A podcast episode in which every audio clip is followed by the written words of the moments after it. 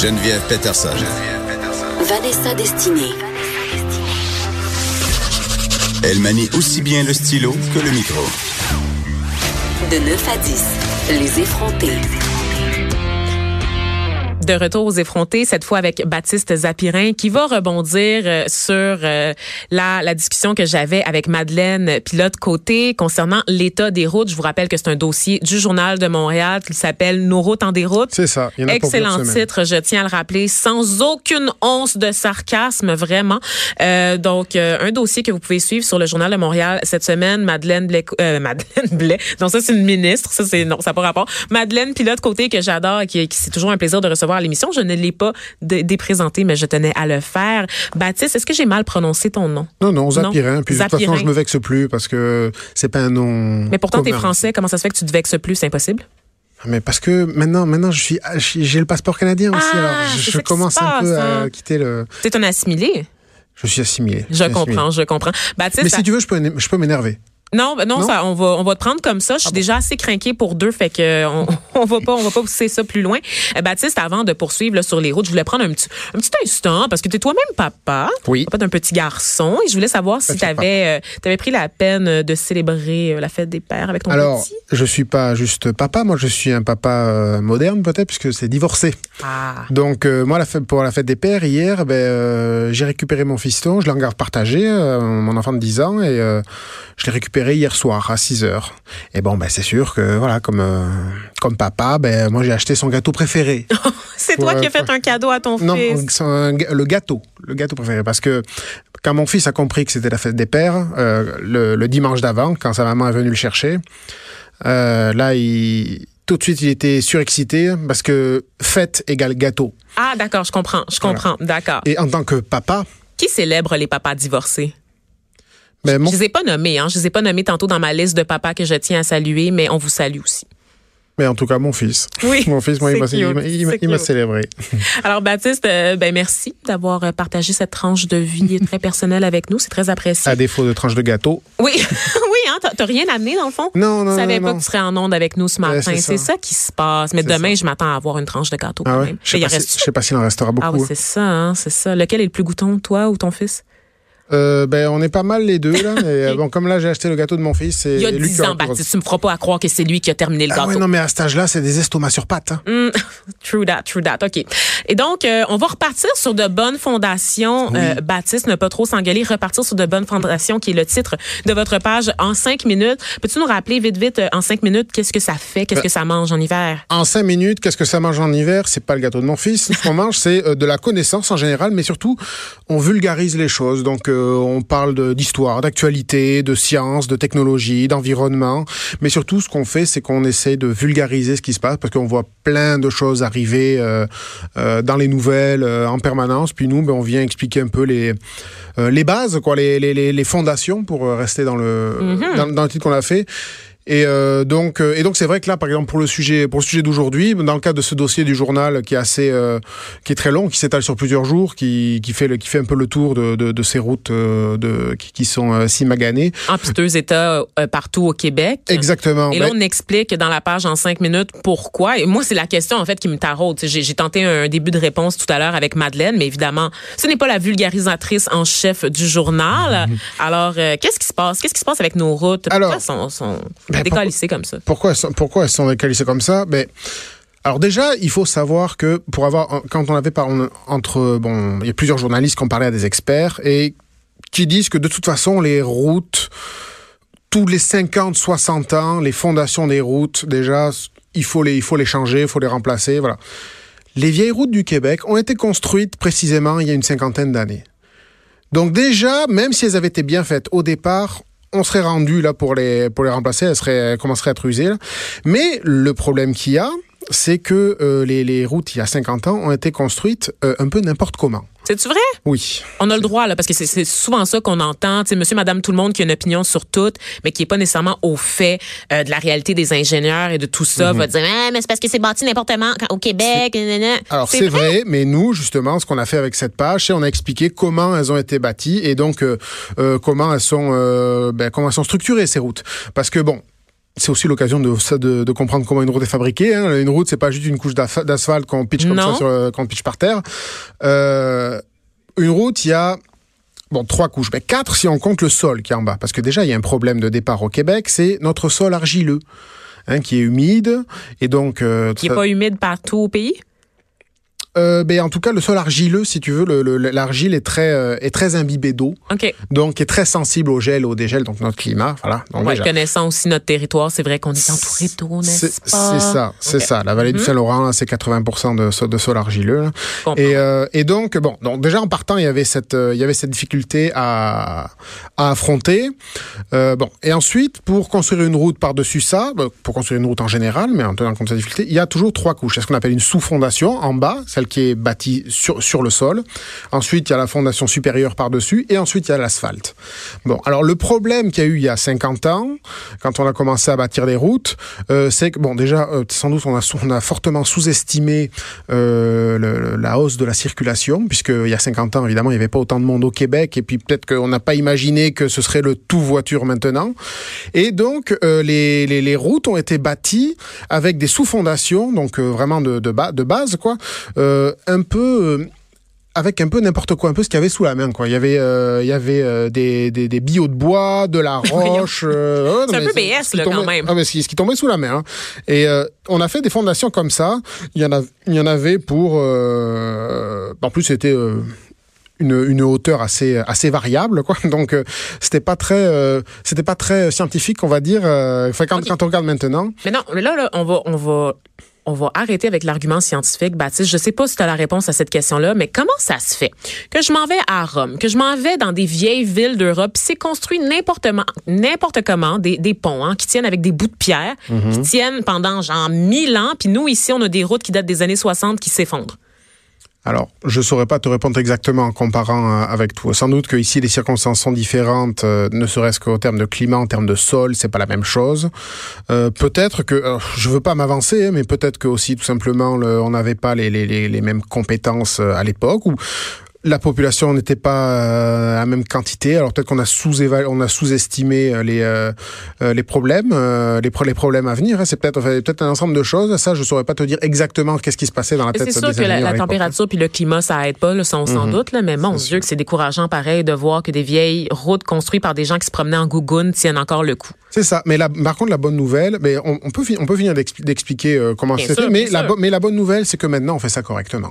Ouais, ouais. Donc ça, déjà, voilà, on n'est quand même pas, euh, on a quand même tiré le son de tout Après ça. le pot des fleurs. C'est ça. Et donc voilà. Donc pour en revenir donc à donc la première couche qui est sous le sol, on a cette sous-fondation donc, donc, qui est euh, qui est pas étanche, hein, comme elle a été construite un peu avec du matériau pas vraiment adapté à tout ça. C'est pas étanche, donc ça se fait contaminer par le sol argileux et cette humidité. Euh, cette euh, cette humidité vient aussi contaminer la couche du dessus, la fondation supérieure, qui est qui était faite avec du, du, du mauvais gravier, on va dire, donc qui n'était pas vraiment adapté non plus. Euh, euh, et, euh, et ensuite, donc par-dessus tout ça, il y a cet asphalte. Euh, L'asphalte, c'est toujours à peu près le même qu'on utilise, un enrobé bitumineux, assez euh, assez visqueux, donc qui est assez souple et donc qui se qui se dilate et se contracte avec avec la température. Donc évidemment, ça fait des trous, donc ça laisse passer la précipitation. Bon, mais ça c'est correct tant que si en dessous les, les fondations sont étanches. Sauf que dans les vieilles routes, comme on l'a vu, c'était pas le cas. C'était pas fait. Et donc c'est pour ça que avec le temps, avec le temps, ben le- euh, l'eau qui vient du dessus avec la pluie, la neige qui fond et euh, l'humidité qui vient du dessous par le par le sous-sol, bon bah ça a tout contaminé, ça a fait donc euh, ça a contaminé donc ensuite avec le dégel, ben, l'eau qui est qui, qui s'est incrustée là-dedans a gonflé avec le gel, avec le dégel elle s'est mise à couler, mais ça a laissé des crevasses.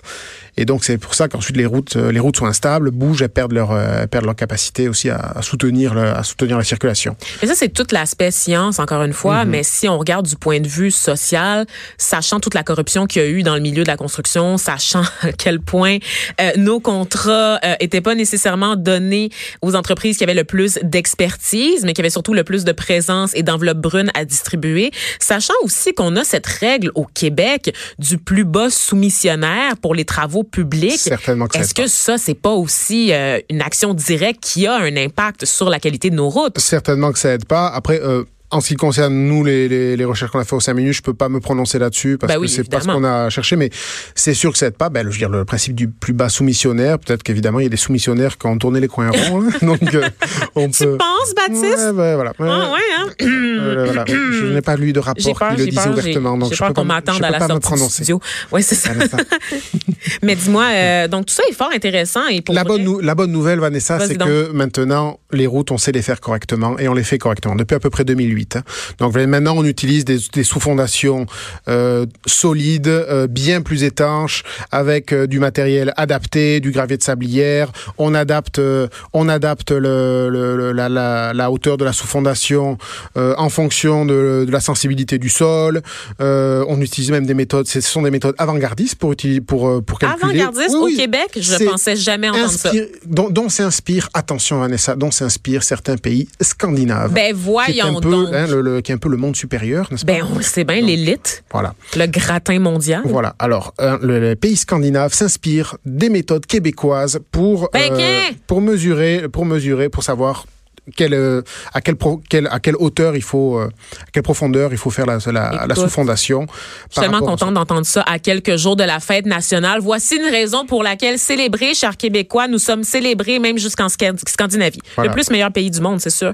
Écoute, euh, Baptiste, euh, c'est fort instructif tout ça, les pages en cinq minutes. Moi, je capote parce que euh, ça fait longtemps que j'écoute plus le bus magique et c'était ma seule source de vulgarisation scientifique jusque dans très tard dans ma vie. Et maintenant, j'ai découvert les pages en cinq minutes et ça me fait, ça me permet de comprendre des sujets très très complexes assez rapidement. Je sais que vous avez travaillé sur autre chose. Vous pouvez pas nécessairement, tu peux pas nécessairement en fait me parler euh, des projets qui sont à venir pour en cinq minutes parce que ça change, Ça tout, change le tout le temps, oui. Vous adaptez aussi à l'actualité pour pousser vos dossiers. Mais vous avez euh, vous avez proposé euh, quelques pages au cours des dernières semaines qui valent le détour. As-tu quelques minutes pour m'en parler? Euh, oui, ben, par exemple, on pourrait parler. T'as pas vraiment le choix de toute façon, Baptiste. Ouais, c'est ça, il faut, euh, faut, faut, faut finir l'émission. si Ben, faut bien. Mais par exemple, la semaine dernière, tu vois, on a rebondi sur euh, l'annonce de Justin Trudeau qui avait annoncé euh, que le Canada comptait bannir le plastique à usage unique d'ici euh, 2021. Bon, ben nous, on a profité pour faire une petite série sur le, sur le plastique, comme ça, parce que ça nous fait plaisir. Oh mon Dieu, j'ai découvert qu'on mangeait l'équivalent d'une carte de crédit par semaine de plastique, nous les humains. Ah d'accord, la carte de plastique, la, je veux dire le- la carte de plastique en plastique, hein, ou tout ce que tu peux loader dans ta, carte- dans ta carte de, dans ta carte de crédit? On parlera pas de mes cartes de crédit, euh, du contenu de mes cartes de crédit. J'aimerais qu'on reste vraiment sur la forme, s'il vous plaît. Donc, euh, l'équivalent d'une carte de crédit qui est absorbée par les humains. Il fallait s'en douter. À un moment donné, quand on retrouve du plastique euh, partout dans les baleines, est-ce que j'ai bien dit baleine à la manière Québec? Ça, ça dépend, Je ça sais que dépend d'où on beaucoup de vient. gens nous écoutent de Québec. J'espère que je vous fais pas, euh, je vous fais pas scier des oreilles à chaque fois que je dis le mot baleine. Mais Moi, je peux rien ça- dire sur l'accent des gens. effectivement, effectivement. Euh, mais pour vrai, euh, non, ça, à, la tonne de plastique qu'on retrouve dans nos océans, qu'on retrouve euh, dans, au- dans le corps des poissons, évidemment, c'est sûr que ça remonte la chaîne alimentaire puis que ça finit par arriver dans nos assiettes, si on le savait. Et forcément, si c'est dans nos assiettes, ben c'est en nous aussi. Ben, Et c'est très choquant. Donc, qu'est-ce qu'il y a à dire sur le Les- plastique? Ben justement, on a, vou- on a voulu parler des déchets parce qu'effectivement, c'est le principe du plastique à usage unique. C'est ça. Le problème, c'est que ça génère un déchet immédiat puisqu'on s'en sert une fois puis ensuite c'est balancé.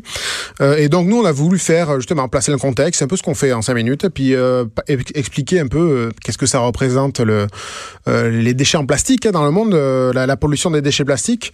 Et donc voilà, on a fait un peu le topo sur terre et puis en mer. En mer, c'est presque 9 millions de tonnes de déchets par an qui finissent qui finissent en mer. Et puis Combien? 9 millions de tonnes de déchets par an. Je suis pas bien. Ça fait beaucoup. Mais attends, ça c'est en mer. que quelqu'un m'amène des activants, s'il vous plaît, en studio. Ça Et- va pas du tout. Et même un peu plus parce que je vais te donner un autre chiffre sur le nombre, la quantité totale de déchets plastiques accumulés depuis les années 50, depuis qu'on fabrique du plastique partout. 6 milliards de tonnes en tout depuis les années 50. Je peux pas gérer en ce moment. Voilà. Et le problème, évidemment, tout ça, ça se retrouve euh, dans les, euh, dans, dans les déchetteries beaucoup. Euh, Dans notre corps, Baptiste, littéralement. Dans, dans notre corps. Ouais, c'est ça, corps. le problème, ça. Le problème, c'est que voilà, dans les années 60, c'était 1% des déchets stockés dans les déchetteries, le plastique.